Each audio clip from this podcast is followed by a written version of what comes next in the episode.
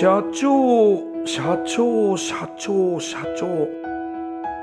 社長と聞くとどんなイメージが浮かぶでしょうか？近寄りがたい偉い人？それとも百戦錬磨？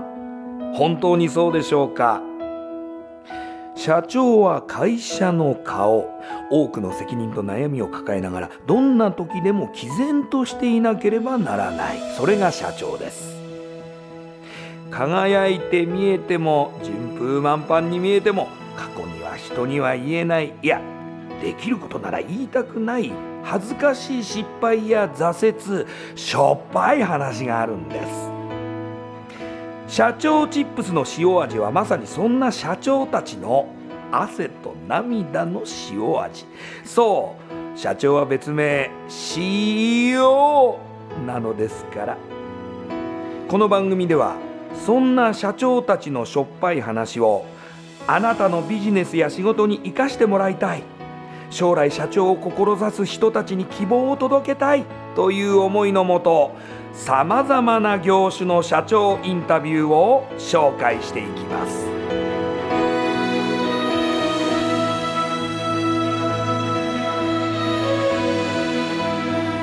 社長チップスラジオ。この番組は株式会社エスプライドの提供でお送りします。社長チップスレディオ。社長チップスラジオ。今回フォーカスするのは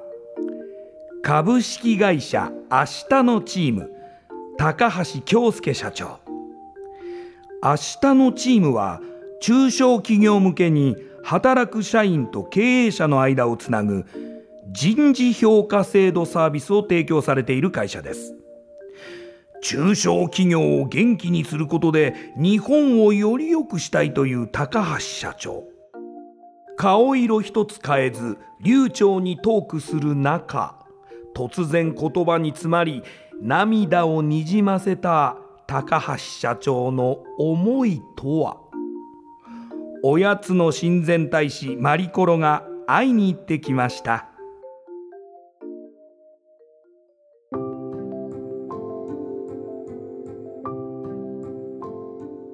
社長チップスラジオ3回目。今日のゲストは株式会社明日のチームの社長高橋京介さんです。よろしくお願いします。よろしくお願いいたします実はこの社長チップスのポテトチップス自体のフィルムの全国の社長の代表として高橋社長には登場もしていただいています。見た目も立ち振る舞いもザ社長という感じなんですけれどもその高橋社長の会社が明日のチームという名前なんですがこの社名はやっぱり気になりますよね。気になりますかやっぱり？はい。やっぱり気になります、なぜこの社名にされたんですか？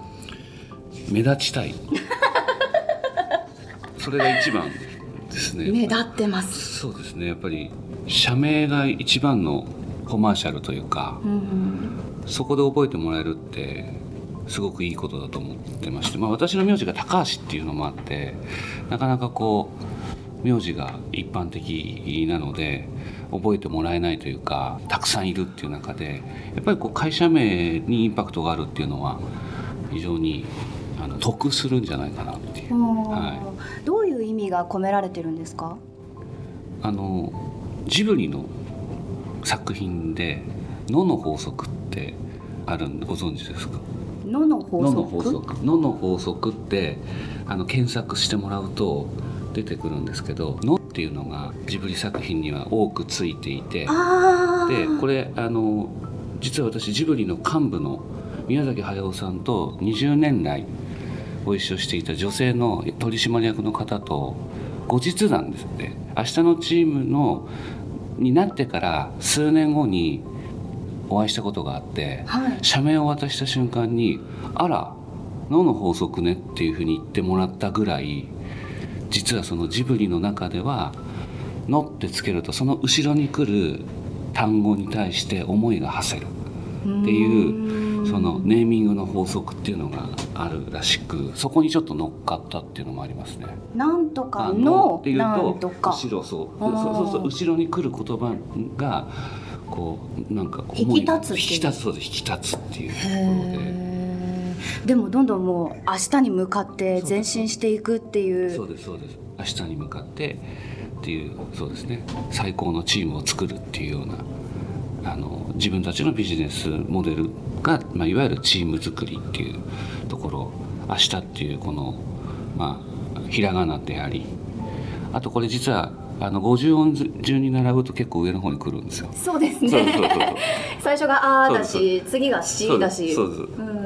でひらがなじゃないですか、はいはい。なんだこの会社っていう、うん。はい、これは意外とですね広告換算すると長年培っていくとかなりの金額になるんじゃないかなあーやっぱり社名も大事なんですね。社名すごく大事だと思いますね。横文字やっぱりこう英単語とかどうしてもこうカタカナ。でまあ英語をカタカナ表記するっていう会社多いと思うんですけどなんか日本の中小企業に多くの中小企業に対してサービスを展開していくっていうところも含めてなんかこう明日っていうのは非常にいい「の」の前の明日はいいかないい言葉だなというふうに思ってるのとあとはプロスポーツで団体競技で感動のシーンの時にこうインタビューの時に私はこの組織にの一員で幸せですっていうふうにその組織ってこう使う人って多分100人中100人誰もいないと思うんですね。うん100人中100人がチームっていうやっぱり言葉を使うのでチームっていう言葉も非常にこうあえてこのえー人事組織の仕事なんですけどそこにやっぱチームっていうその言葉が入ってくることでなんかこう賛同しやすい。なんか組織改革とか組織活性っていうとすごくなんか社員さんからしてみるとやらされ感とかなんかすごいお堅い感じで難しかったり面倒くさかったりみたいな感じですけどチームっていう言葉ってすごくこう共感いただける言葉かなというところですよね。確かにあの社員さん一人一人が横でつながっているようなイメージを抱きやすいのかななんて思うんですけども実際こう事業内容っていうのはどんなことをされてるんですか？あそうですね。あの今の国のあの国策でもある働き方改革そして生産性向上というものを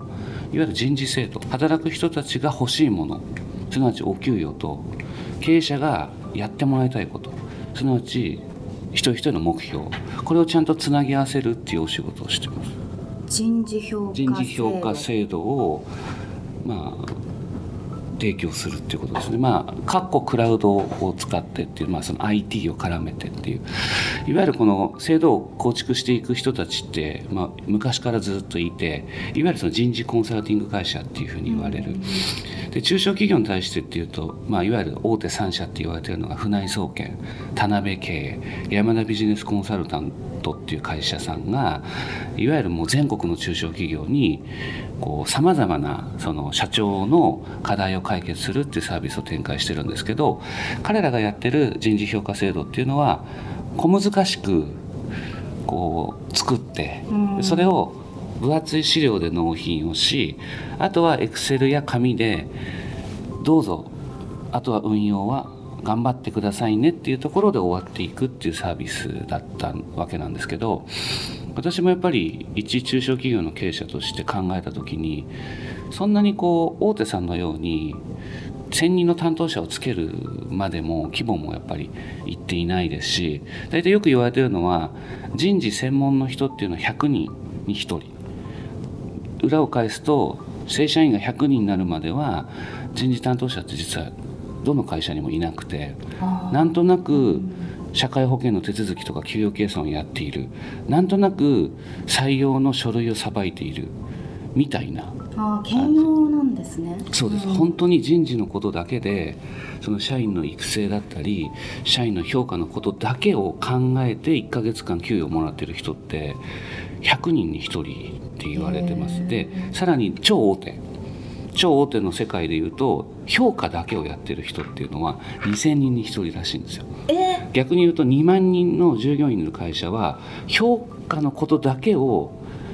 365日1年間やってる人が10人もいるっていうことなんですけど裏を返すと。なるほど、うん。とにかく社員のひ評価あと目標そしてそれを今度配置転換ですよね、うん。いわゆるローテーションにどう生かしていくのかっていうことを、だけを考えてる人たち、まあ、人事企画本部みたいなうん。人たちはいるというところなんです、まあ、ちょっと脱線しましたけど、まあ、その中小企業に対してクラウドを提供することで運用うまくいく。運用までのその責任というかしっかり運用してもらわないと意味がないっていうところに、まあ、従来ある人事評価制度っていうサービスを少し新しくしてるっていうところですね。あの一般的な感覚で言えば人事の評価ってすごくあの単純なものではなくってやっぱりどの会社も直属の上司がその人をずっと見ていてそれぞれ評価していくっていうイメージがあるんですけどもその人事評価制度っていうあのものでこう統一化されたもので全ての社員さんを測れるものなんですか？はいあのフレームの作り方っていうところは実は一つ統一できる部分があります。であの社内的には約30項目。30項目を抑えれば制度設計も運用もうまくいくっていう、まあ、骨組みの部分っていうのがあるあります。例えばどういうものですか？例えば言うで言うと、えー、行動っていう軸と成果というこの2軸でまず構成しましょうもうこれファーストステップだったりしますけど、はい、プロセスと結果の数値この2つの軸をまず持ちましょう。これももう30個の中のポイントの一つです。で成果の部分でいうと項目ですとかあとは優先順位を決めるウェイト。これも会社側が初めに設定しましょうっていうことだったりあと行動目標でいうと全社で共通して持っていく項目があって土台にあって次にそれぞれの職種いわゆるその部署によって変えていくものがあってでその上に一人一人変えていくものがあってっていうその区分の構成の仕方これも一つ統一感があってで、えー、さらに言うとその一つ一つの目標の数もある程度もう決めていく。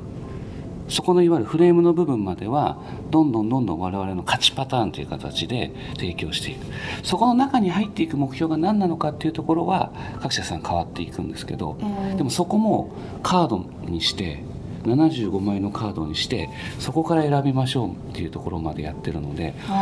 全く自由にやるわけではなくてもうある程度もう題材があってこの中から選択をしていって優先順位を決めましょうっていうふうにしていくことで劇的に実は工数が削減ができるっていう。でも何か与えられた他社他のどっかから何か持ってきたものでそこに自分の意思が入っていないっていうこともなく社長はもうばっちり自分が言語化したかった。ものを頭の中でもやもや考えていて抽象的な部分しか今までこう社員に伝えられなかったものが言語化できてきちんとそれが社員に伝えることができるっていうなんかそういう感じですね。ということは言語化できていない会社が結構あるということですか？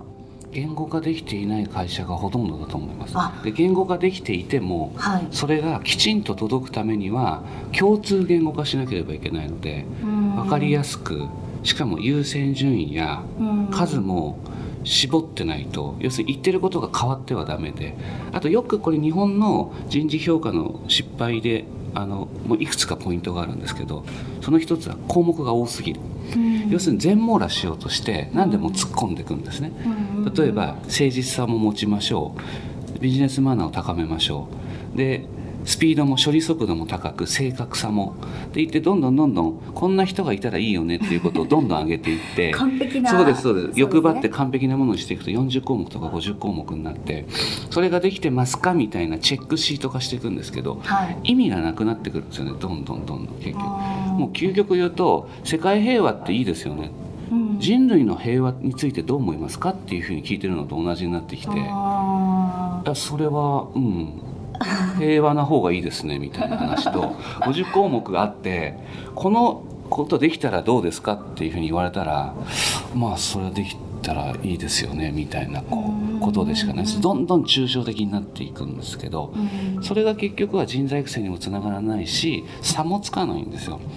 5段階でやるから。うん普通というこの真ん中の3が巨大勢力を持ち始めてなるほど。これ本当にもう大企業から中小企業まで押しなべてこの20年間の日本の人事評価っていうのは差がつかない、欲張って理想を追い求め抽象的になり結果的に出てきたものは差がつかないので単なる参考値にして結局は好き嫌いやうんうん誰かの主観でうん。給与ややっぱり抜擢が決まっていくっていうことが、うん。これはもう企業の大小問わずもう本当に大手町丸の内の経団連クラスの会社からうん。5人10人の町工場まで結局あんまり変わらないやり方をやっている。やはり上司の好き嫌いが少なからず入ってしまうという。運ですね。もはや運の世界だと、うん。運とかうん。縁とかうですね。うん。目に見えない形で昇進が決まったりしているうん。というところにメスを入れたということですかね。かといって100点を取れるわけではないんですけどでもやっぱりもっともっとさっきも言ったように社員が欲しいものと経営者がやってもらいたいことをつなぐっていうことだと思うんですね。わかりやすく。それが最も効率がいい。平たい言葉で言うと。そこでつながっていくのが目標っていうものであり給与っていうものである。これをある程度仕組み化していくことで経営者も楽になって社員も働きやすくなるので結果企業は良くなっていくって。うん。なんかそういう平たい言葉を使うと社員の欲しいものと経営者社長のやってもらいたいことをつなぎませんかっていう。すごくシンプルなうん。人がどうすれば動くかみたいなところで言うと社員の欲しいものはやっぱり褒められたい認められたいそして人生生活が豊かになりたい、すなわち報酬が上がりたい。賃金を上げてもらいたい、ということと社長はやっぱ業績を上げていくためには例えば遅刻をする社員は遅刻をしないように。ミスが多い社員はミスがなくなるように。ちょっと仏頂面の人は笑顔で、人それぞれやっぱり課題があってそれをちゃんとつなぎ合わせて笑わなかった人が笑顔になって明るくなれば何かしら会社にとってはプラスなのでそれが営業の方なのかもしくは会社の総務の方なのかは別としてそれを褒めて給与を上げましょうっていう。そういうことなんですけどね。なんかこう堅苦しいなんか全部を世界平和みたいなものをなんか完璧なスーパースターみたいなものに対してどうですかみたいな「いや普通でした。そうですよね」みたいなことをぐるぐる回してもそこには何も生まれないっていう。でもそれが残念ながら日本のこの20年間のうん。人事評価の実態だったんじゃないかなっていう。うん。それでも良かった時代もあったんでしょうけど今ではそれは通用しなくなってきてるっていう。なんかそんな時代の変化の中で少しずつ自分たちのサービスが受け入れられてきたっていう感じですね。創業が2008年ということははい。8年目、そうです。9月25日で丸8年が経過した9年目に突入されたね。はい。というところでそもそも人事の勉強などされていたということですか？そうですね。前職がブライダルリングを全国で販売してる会社の私が副社長をやっていてで人事にはもう徹底的にこだわりましたね。はい。その会社の強みは人事だと思ってるぐらいで、あはい。はい、いろいろ改革をされたということですか？改革も何もそのベンチャーで設立3期目に私入社をして1年後に創業オーナーがいなくなってはい。で、まあ、いわゆるサラリーマン株主でもないし創業者じゃないメンバーが取締役になってで経営させていただいてたので何もないところから作り上げていったんですけどもう社員は500人ぐらいいてあ店舗は60店舗ぐらいあってあ後先逆みたいな。うん。資金調達をバンと成功しそれでもう出店をしてでもうとにかくなんとなく人だけ採用してで創業オーナーがいなくなって「はいどうします?」みたいな。あじゃあもう社員も店舗ももう事業は大きいけれども制度も何も整っていないというところ社で員も店舗も赤字も大きく。ああそれを今日引き受けたという。それはじゃあもう本当に1から0から作り上げたという。マイナスからマイナスからというところでそこで、まあ、その人事の制度の問題点とかそうですね。そういうものを。どうすれば人は働く気持ちよく働くのか。どうすれば辞めないのか。どうすればと採用できるのか。本当にシンプルに考えてっていう感じですよね。そこからでもなぜ創業をされようと思ったんですか？そうですね。あのそこと創業したことっていうのはあの事業的にこれをっていうことよりもその会社がゴールドマン・サックスっていう証券会社がアメリカの証券会社があってで私が辞める時はそこが株主だったんですけど、はい。まあ、世界最強の、まあ、金融軍団と言われている人たちでで上場を目指してたんですが上場しないっていうふうになったんですね。2008年に。はい。でそれはもう分かりやすくて上場準備ってもう目に見えてやることがありますからそのプロジェクトが解散になってそれ何を意味するかっていうと彼らはもう数年以内に売却をする、うん、上場して株を売るんではなくてもう持っている株を違う会社にも全株売るっていう、まあ、いわゆるファンドからファンドにこういわゆるまあちょっとマネーゲーム的な感じで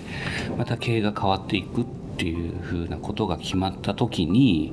私は33歳だったんですけども、はい。まあ、社長も言ってみればサラリーマンだったんですね、まあ、一緒にやってきた社長もサラリーマンで場合によって次に売却される先が事業会社で例えばですよ。で、まあ、宝飾の大きい会社だとしたらもう会社である必要もなく吸収合併して一部門になるかもしれない。なるほど。なので自分たちはたまたま今社長副社長っていう立場でやってるけれども意思決定してるのは違う人たちでしかもその人たちもずっと例えば一人の創業者がもう絶対この事業に命を懸けてあと10年20年はやっていくっていうつながりではなくその人たちもサラリーマンでで、まあ、いわゆる金融の人たちでいかにこの会社の株で儲けようかみたいな人たちがさらに高い株金額で売却をした後にそこをまたゼロからじゃあここからいくら儲かるんですかみたいな話になっていく。なので利益は出し続けなければいけない。とにかく効率的な経営をしていかなければいけない。でも自分たちは意思決定するプレイヤーではないっていう、この座組に不安と不満を覚えて、で根拠のない自信というかもちろんやったことがないのでゼロから会社を作りまあいろんな人たちを20代から一応見てきていたので IT バブルですとか、まあ、本当にその20代で上場するような人たちっていうのを間近で見てきていてあの人と私の違いは能力ではない。リスクを取ったか取らなかったかだけなんじゃないかっていうふうに根拠なく思っていて、まあ、失敗してもそのことだけで死ぬことはないという気持ちの中で、まあ、人生1回だし30代前半で、まあ、気持ちも体力も、まあ、ついていくところでいうとなんか今なんじゃないかなっていうふうに思っていったって感じですね。あの噂ではもう本当にあの今精力的に活動されていて、まあ、あの今銀座の本社に来させていただいてるんですけれどもほとんどいらっしゃらないぐらい全国行脚されててっていうことで、はい、今本当に一気に会社を大きくしようとされてるんですよね。そうですねチャンスだと思ってます。はい、うんあのまあ、それでもともとジュエリーの会社にいらっしゃってでそこから人事の、まあ、面でこう改革が必要だと思われて創業されて今あの8年経ってっていうところであの他の会社に人事のこう制度をこう提供しているとなるとやっぱり一番最初に見られるのってじゃあその明日のチームさんってどうなんだろうっていうふうに思われて例えば高橋社長と社員さんの関係とか社員さんがどのように評価されているのかとか多分見本となるっていうところでプレッシャーがかかるのではないかなって思ったんですけれどもその辺いかがですか？それは正直ありますね。なので、ね、常に人事制度改革を行ってます。半年に1回ずつ。はい。あそこにポスターがありますけど例えば下の3つはまさに社員の待遇を改善していくための人事制度改革なんですね。ででも会社ってやっぱりあの社員のことを思って社員が楽になる。あと社員の待遇が良くなっていくことだけだとやっぱり会社って継続しなければいけないのでやっぱりそのステージステージに合ったその社員との向き合い方っていうのがあると思ってます。なので例えば残業を全くしないことが今電通問題も出てきてなんかそれがハッピーそれがいいことだみたいな論調もありますけど実は実は根っこはそんなことなくて残業代をもらって住宅ローンを返済して生計を成している人たちもいますし残業することで成長してるっていう実感値も持ってる人もいるわけですね。で残業してもらわないと経営が成り立たないっていう経営側の思いもあるわけです。そういう意味ではやっぱり会社のやっぱりステージによってやっぱり社員との向き合い方っていうのは目まぐるしく本来変わっていくはずまあ明日のチームだけで言えば昔はちょっとブラックに近いグレーだったんですけど あの非常に労働時間も長くそもそもうちの就業規則自体が、えー、祝祭日は出勤でしたから、はい、普通なんかこういうね仕事やっててデスクワークだとなかなかそんなことは想定できなかったりしますしあと本当にあのお金が苦しい時にあの1か月遅らせたんですねその給与の支払いを、はい、当月の今25日に当月分を支払ってるんですけど、まあ、大手さんってそう一番多いのは当月分を前払いですよね、うん、25日に払うでも当月分を翌月の25日に支払うようにしていて、うん、でその2つのことなんかはやっぱりそれで採用を辞退した方っていうのはたくさんいたと思いますし、うん、やっぱりそこはでなので、まあ、そこから一つずつやっていって、まあ、賞与あと残業も今8時半にはもう絶対8時半以降は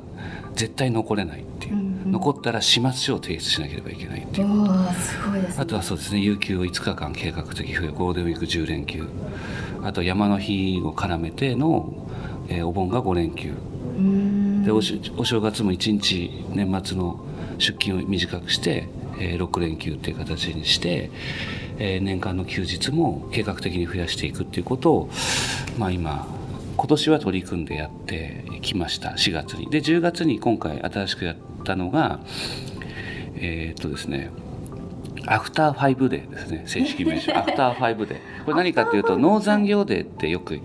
言うじゃないですか、はい、でも9時6時なんですね、うん、あの就業時間が、はいでノー残業デーだとまあ6時に帰れるっていうちょっと面白みがないなと思って、うん、昔の時代のアフターファイブっていう言葉と引っ掛けて5時に退社。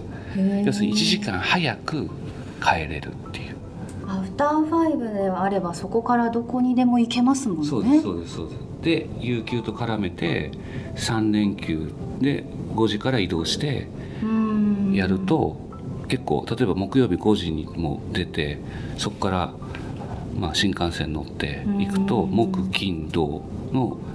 3泊4日で旅行にも行けたりとか、まあ、本当に夜便で行けばグアムも行けるみたいな。確かに。そうそうそうそう、ということはやはりきちんと休日が取れるということが社員さんの満足度につながるんですね。確実につながりますね。あのいろんな価値観を持っているのでお金をまず一番は1円でもお金をもらった方が満足しますまず。うんうんうんで多くのやっぱ女性スタッフも含めてやっぱり労働時間は短い方が満足する。あの得てしてというか多くの人たちは。この2つはもう鉄板だと思いますやっぱり。この2つは鉄板ですねなんかでもあの、まあ、自分がこう任されているノルマって決まっていて就業時間が短くなればなるほど自分はすごく効率よく仕事をこなさないといけないからこう焦ったりとかする人も出てきそうな感じはしますけど、はい、そうです。お互い焦るんですよね、経営が回せますから、なので今やってるやり方を根本的に見直そうっていう発想になっていくと思います。例えばシステムを入れようっていうことですとかあとはやらない。今下のチームで非常に大切にしてるのはやらないことを決めるっていう。3か月に1回やらないことを決める会議をやってます。やっぱり何かをやらないっていう、まあ、いわゆるプチ断捨離みたいなはい。言い方をしてるんですけど、大きな何かこう変更っていうことよりも一回見直すんですよね。うんうん。今こうやっている日々の取り組みを。うん。本当に必要ですかみたいなはい。ことをやっていくと思い切ってやめましょうかっていうやっぱりやめることと新しくやることをセットにしていってっていうこともやっぱり時間が決まっている。もっと言うと時間をもっと短くしようというふうに思えば思うほどうん。そこに絶対ついてくるのは効率ですからなるほど。今国がやってるのも全くそうで、まあ、いわゆる労働時間を短くするっていう今労働法の改正が、まあ、いわゆる日本の法治国家の中で法整備されていく。それなぜか生産性を上げてもらいたいからっていうもう国の本当に大方針だと思うので、うん。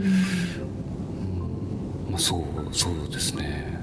でもさっき私お手洗いをお借りしたんですけどトイレの一つ一つの扉の中にも時計があって私ちょっとびっくりしたんですけどあれはありませんでした。時計の一個一個女子トイレにはないのかな？ポスターとか貼ってないんですか？貼ってない。ポスターは分からなかったですけどでも時計がトイレの中にあったのを見たのは私初めてだったので いやもうそのぐらいこう、まあ、あの時計というか、まあ、時間に向き合ってるのかなという印象。は時間は人生ですか？あ。タイムイズマネーではないですね。人生とは時間ですよねやっぱり。うーんなんで人生を刻んでるわけですからやっぱり豊かな人生になるためには効率的な時間の使い方だと思います。1分1秒1も分1秒。無駄にできないと。無駄にしない方がいい。うーん。いやでもやっぱりお話を伺っているともうまさに高橋社長は百戦錬磨な感じなんですよ。でも、ま、その、まあ、創業からいろいろきっとあったと思うんですよね。はい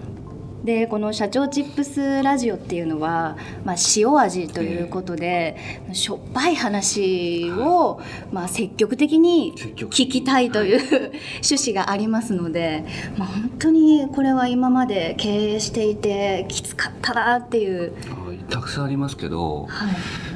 今日話そうと思ってることは、はい。あんまりこれ話してないことなんですけど社員がですね5人の時。はいで創業がまだ2年目の時に、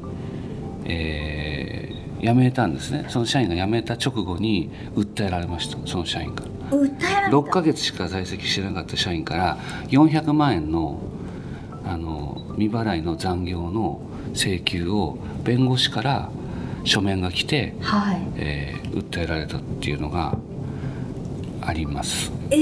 えー突然ですか、突然ですね。あの、はい、でそれもかなり計画的にうん、あのその時に来た書類が1,000枚ぐらいの A4 の印刷した書面が一緒に届いたんですけど何の印刷ですか？それが、えーメールの、えー要するに夜の例えば10時とか 10, 10時半とかにメールでそのいわゆる業務をやっているというもの。あとは、えー、とスケジュール表のはい。6ヶ月間の全部のそのスケジューラーに入ってるスケジュール表と、えー、まあっていうものがえっ、とまあその方は辞める時もあのうつ病というかですねはい。長時間労働でうん。体を壊したとうん。いうふうにまずなってったんですけど、はい。そこからまあ最終的にはちょっと厳しめの形で休職ではなくて退職になっていったんですけど、その直後に、えーそれが届いたのでもう、えー訴える気満々ででノートパソコンを、まあ、自宅に持って帰って全部コツコツ印刷をしてはい備え備えてであのすすぐでしたからすぐ届いたやめてすぐ。やめてすぐ。弁護士を通して、はいそのまあ、えっと、残業やってましたよっていう証証拠が届いたということですね。証拠とともに要するにその、えーどうしますかっていうその400何十何万何千何百何十何円というその計算計算根拠と6ヶ月間のいわゆる、えー未払い残業の実態。でそれに対して、え2倍なんですよ。賦課金って言って訴える場合って倍払わなきゃいけないですね。未払いって。でそこに14.6%の金利も乗っかってくるんですよ、はい、それでこう全部もうまともに全部積算して、えーわずか半年ですけど400何十万っていう金額。それはお支払いしたんですか？いえそこからあの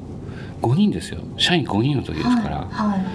あのまあ、そんな後ろ向きな仕事をやっている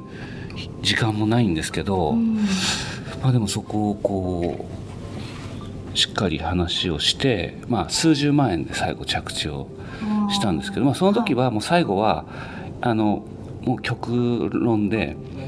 倒産すると。うん。本当にこの金額を払うんだったら会社を解散するから0円ですと。うん。という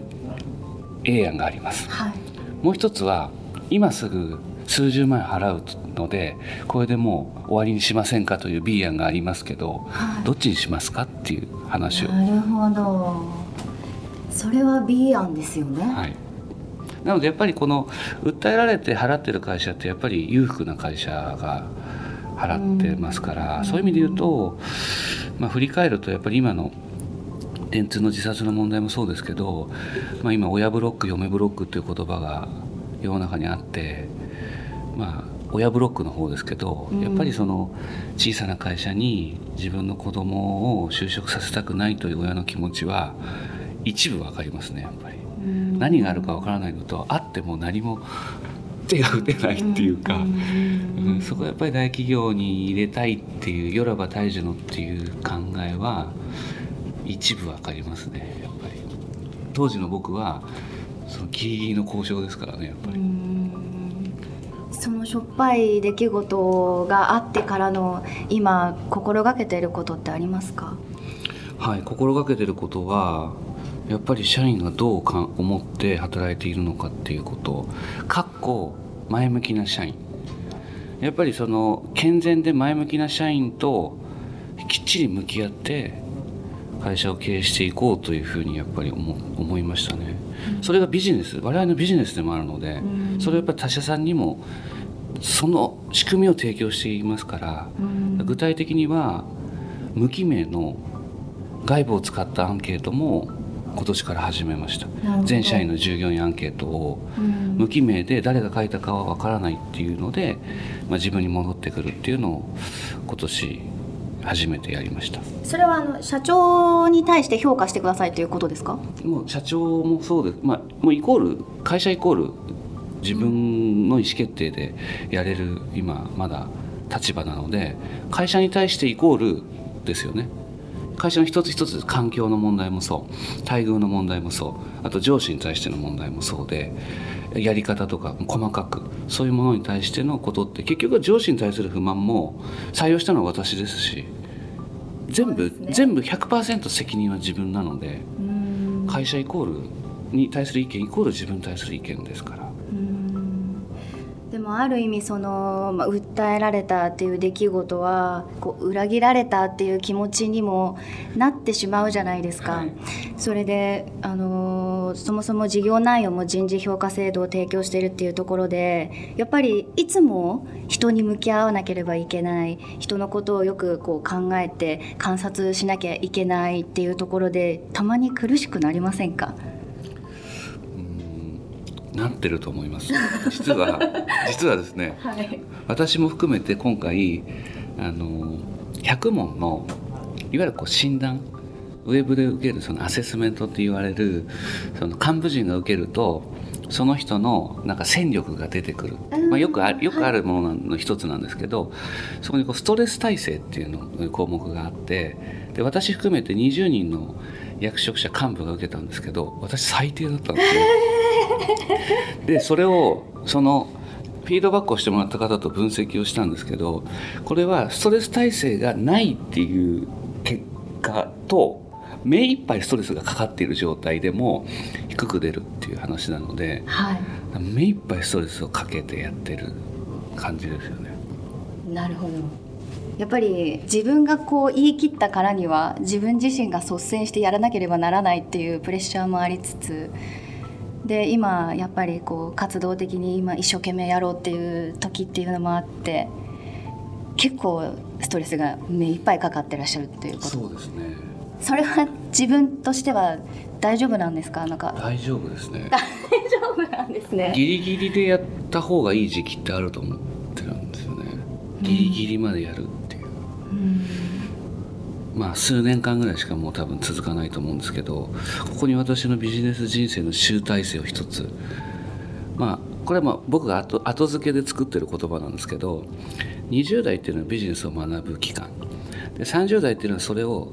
育てていく。人脈も含めて。自分自身のやっぱり20代で培った基礎体力で30代っていうのはテクニック応用も含め人脈も含めやっぱりビジネスマンとして成長していく。でもはや40代からはちょっともう30代の貯金で40代から結構私はもう前半後半の世界30代もしかしたら前半後半に割ってもいいかもしれないと思うんですけど40前半と40後半って明らかに違うと思ってて40代前半というのは70代の経営者から新卒までとにかくど真ん中の一番脂が乗っていて誰からも若造とも言われなければロートルもうおじさんだっていうふうにも言われないのが40前半でここが本当に最後の熟成の期間だと思ってるのでもう45を超えたら貯金でしか生きていけない。大きければ利子で生活できるかもしれないんですけどだからここがもう今私は42なんですけどまさに40の前半のど真ん中なんで今。ど真ん中の中のど真ん中なんでやるしかないっていうと高橋社長と明日のチームは今どこに向かっているんでしょうか？そうですね。あの向かってる先は働き方改革という今本当に国が最も推し進めている日本の社会が今変わろうとしている。そこに自分たちはど真ん中の直球ど真ん中のサービスを提供している。でもっと偉そうに言うといやいやそれ言い始めたのはここ1年ですよねと。明日のチーム8年前から言い続けてますと、リーマンショックがあって内定切りという言葉が出てそ2009年の3月は内定者が内定切りを受けてそして有効求人倍率が0.4とにかく人が求められないあの時代から人事評価制度の必要性と重要性を説いてきた我々が今国が推し進めている働き方改革生産性向上を実現する民間のプレイヤーの我々はフロントランナーではないかっていうふうに、まあ、ある種啓蒙活動も含めて採用のシーンやビジョン共有のシーンでは言い続けているので本当になんか今の、うん、張り詰めたこの感じが現場の最前線でもちょっと笑っちゃうんですけど危機迫る感じで、はい。あのうちの営業がですねちょっと思い出すと笑っちゃうんですけど初めて会うじゃないですか。はい。でこううちの営業マンが地方で話してるわけですよ。そうするともう泣いちゃうぐらいもう話してる側が熱くてその社長だってもう今働き方改革をやらなきゃダメじゃないですかみたいな感じで言ってでもう先方の社長が「いやもうこんな営業初めて見た」みたいな「何なんですか明日のチームって」っていう。ぐらいやっぱりその気持ちがの乗れるぐらいのなんかストーリー性が今少しあるので、まあ、本当にこの電通さんの問題も本当に全部の経営者が考えなければいけない問題だと思いますしだからやっぱり経営者がやっぱり向き合い方ですよね、社員に対する向き合い方の発想を少し変えなければいけないという本当に戦後70年の中の大転換期だと思ってるんですよね、はい。本当に。そこと自分たちがやってきたことがまさにこう合致したところでみんな熱くなってるっていう感じですね。ゴールって設けてます？私のゴール会社のゴール。それは一致しないですか？一つのゴール地点は会社を上場をしてやっぱり分かりやすく認知度と信用を勝ち得ていくっていうことが目の前の一つのゴールですね。あの上場してない会社って利益が出てても反社かもしれないっていう不安がゼロじゃないんですよやっぱり。うんでも上場してると、まあ、上場してる会社は反社じゃないかっていうとまあ、稀に上場した後に反社会的勢力との付き合いがあるケースはありますけど少なくとも今の証券市場の審査の厳しさでいうと上場した瞬間は株式会社明日のチームおよび高橋京介は真っ白なんだっていうふうに世の中からの認められる。もうそれだけ身辺調査は激しくされますから、はい、反社会的勢力の付き合いはない。そして公序良俗に反するビジネスをやっていないっていうことをどんなに言い続けてもやっぱりその4000社の上場企業から見る見るといやでもあなた上場してないですよね。だとしたらもしかしたらどんなに言ってもわからないよと24時間365日監視することはできないしっていうところがやっぱりこう上場するっていうのは一番の世の中に対する信用信頼を勝ち得ていく手段だと思ってるのであの空気を売っているってよくこういろんな経営者にも言われるんですけど、はい、まあ、無形商材だっていうことなんですけど、まあ、我々は仕組みを売っているのですごく信用信頼っていうのは大切なんですよ。やっぱり商材に乗せていく時に、うん、その時にやっぱり明日のチームっていう会社が上場した瞬間に同じ人たちが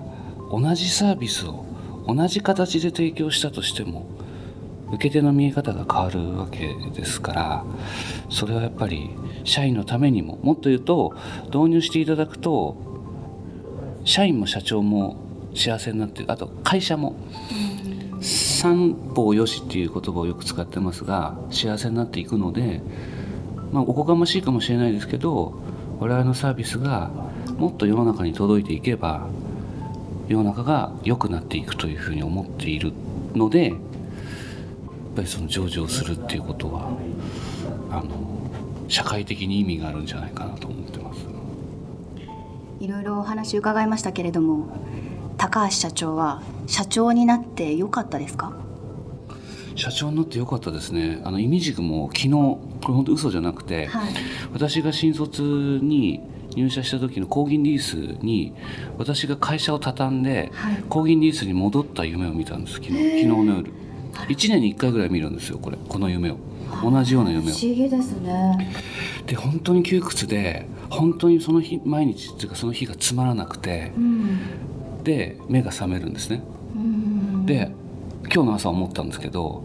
あやっぱりもう戻れないなっていう、うん、リスクは取ったもん勝ちなんだなっていうかやっぱりリスクを取った人間にしか味わえないしょっぱさと、うん、でもそのしょっぱさがあるからこそやっぱり生きてるっていう感覚ややっぱりこう戦ってるっていう感覚っていうのは本当にこの平和な徴兵制のない日本の中での本当に命がけでの戦えるっていうのは社長業だと思いますんで、結構追い込む性格ですかね。こんなもん勝ちじゃないですかやっぱり。はい。あのずっと追い込んでいいかどうか分かんないんですけどなんかこうギュッとやりきるってスポーツでもやっぱり振り返った時に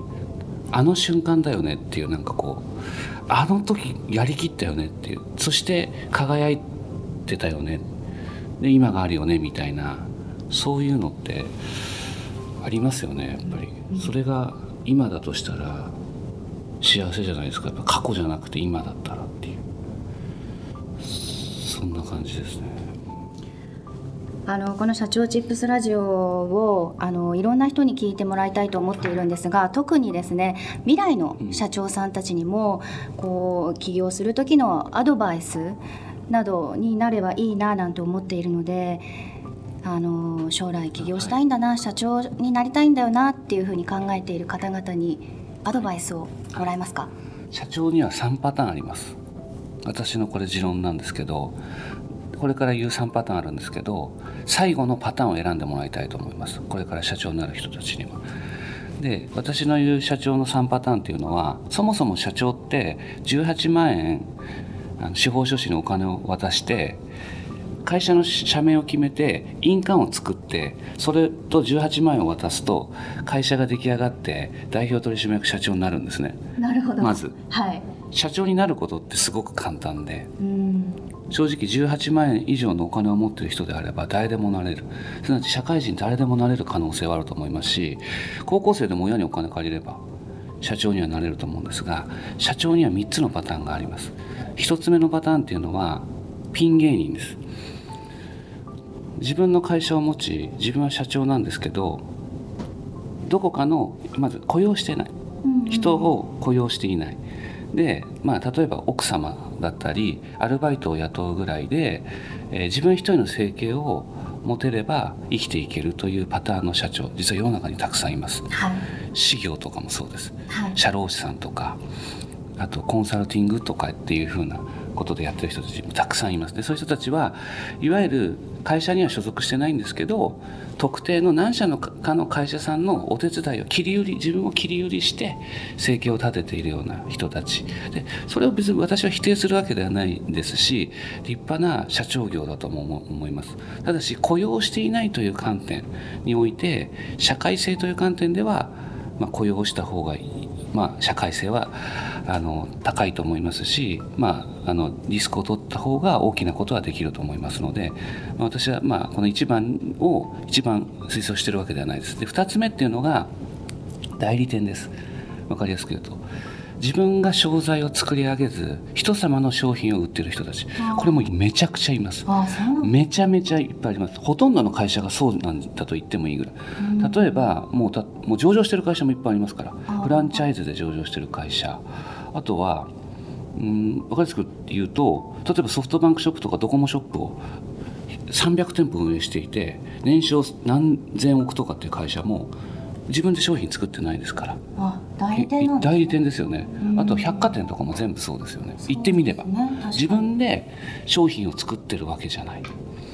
いっぱいあります。代理店業の人たちってたくさんいますよね。あとはフィー収入。マッチングビジネスっていうことも別にその間に人との間に入って仲介をしてそこであのまあお金をもらうっていう形も、まあ、言ってみればあの自分でサービスを作ったわけではない私はやっぱり代理店って世の中にいっぱいあってでもこれが簡単なんですよ。で多くの起業する時には一番手堅いと思いますけどでも自分で商品が決められない。自分で価格を決められない、自分でプロモーションすることができない。いわゆるマーケティングの 4P を奪われているあの社長業っていうのは私は半分サラリーマンだと思いますね。そこに自分の意思はないですもんね。例えば我々の近しい業界で言えばリクルートとかマイナビの代理店をやってる人たちいっぱいいます。ででそういう人たちって結局ですね社長ですよ。で自分が100%オーナーで社員もいっぱい雇用してるって利益も出てるんですけどでも代理店の飲み会で悪口言うんですよその親元の。要するに人の悪口を言えるっていうのは僕の中でやっぱりサラリーマンなんですよ。要するに全責任をと全部が自分で決められるという 100, 100の自由と100の責任というこのトレードオフが成り立っていないので、自由度がない分責任もないんですね、まあ、言ってみればあのリクルート社がマイナビ社がやっぱり最後決めて何か補填してくれてみたいなところがある。代理店ってやっぱりそれ以外にも通信系とか太陽光とかもうとにかく裾野広いですよね。全て代理店なんじゃないかと、まあ、フランチャイズ含めていった飲食店とかコンビニとか塾だって全部フランチャイズ経営っていうところなんですけど結局はそこに版元親分がいて親分が何か変えたら子どもたちは全部それに習わなければいけないので決定権を持っていないっていう働き方は真の意味での自由と責任をセットで手に入れた人ではないのでお勧めしてません。消去法でいうと3つ目は何かっていうと社員を雇用しビジネスも自分で作り全ての自由と責任をセットでその代わり自分が全て決められる。この立場でどうせ人生1回で社長業をやるんだったらその立場そういう社長業をやってもらいたいなっていうふうに思います。それがやっぱり世の中に付加価値を作り雇用を生みやっぱり新たなやっぱりその創造ですよね。やっぱり価値を世の中に生んだっていうところにお金儲けでもなくやっぱり、うん、ただお金を儲けたいとかっていうことではなくてそこを歩んでもらいたいな一番茨の道なんですけど私はそのそういうその経営者にだけ尊敬してます実は。それ以外の1と2の経営者はどこかで自分とは違うと思ってる。本当の意味でリスクを取ってる人ではないっていうふうに思ってますので大丈夫ですかこれ？大丈夫です。大丈夫ですでも本当にそうやって自分からゼロから作り上げて、まあ、責任もそして、まあ、成果も全て100%自分で背負っていくぐらいの気合の入ったね。社長さんたちがたくさん生まれるといいな世のと。中にやっぱりサービスを作る。世の中に良くなるための。そしてそのサービスで人を雇用ししていく。これがやっぱり醍醐味じゃないかなっていうか、うん、思いますねなんかかっこいいから儲けたいからっていうことで社長業やってもどこかで振り返った時に後悔やああしておけばよかったっていうふうになるかもしれませんので多分その3番目の社長の人たちは反省はありますよ。もっとこういうふうにできるんじゃないかとか悩み悩み苦しみは大きいですけど振り返った時にはその道を歩んで3本の社長業の走る道が歩む道があるとしたらこの道を選んでよかったっていうふうに多分この社長たちは思うと思うのであの3本の道があるとその選択を間違えないでもらいたいなって一番茨ですけど厳しいですけどっていうのをお伝えしたいです。いつも颯爽とされている高橋社長から今日はですね熱くてしょっぱい話がたくさん伺いました、えー今日お話を伺ったのは株式会社明日のチーム高橋京介社長でした。ありがとうございました。ありがとうござ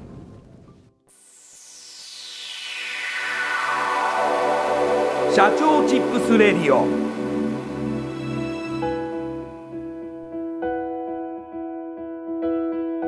社長チップスラジオ。この番組は株式会社エスプライドの提供でお送りしました。